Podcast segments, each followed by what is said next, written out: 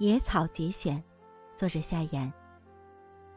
有这样一个故事：有人问，世界上什么东西的气力最大？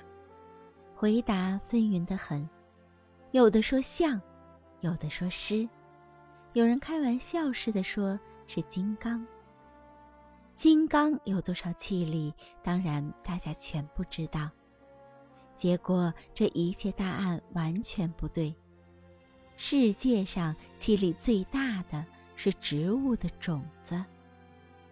一粒种子所可以显现出来的力，简直是超越一切。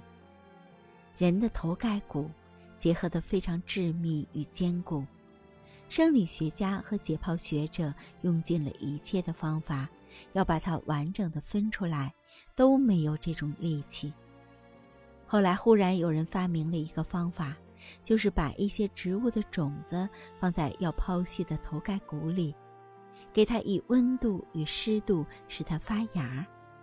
一发芽，这些种子便以可怕的力量，将一切机械力所不能分开的骨骼完整的分开了。植物种子力量之大，如此如此。这也许特殊了一点儿，常人不容易理解。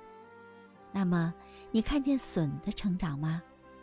你看见过被压在瓦树和石块下面的一棵小草的生成吗？它为着向往阳光，为着达成它的生之意志，不管上面的石块如何重，石块与石块之间如何狭，它必定要曲曲折折的，但是顽强不屈地投到地面上来。它的根往土壤钻，它的芽往地面挺，这是一种不可抗的力，阻止它的石块，结果也被它掀翻。一粒种子的力量的大如此如此。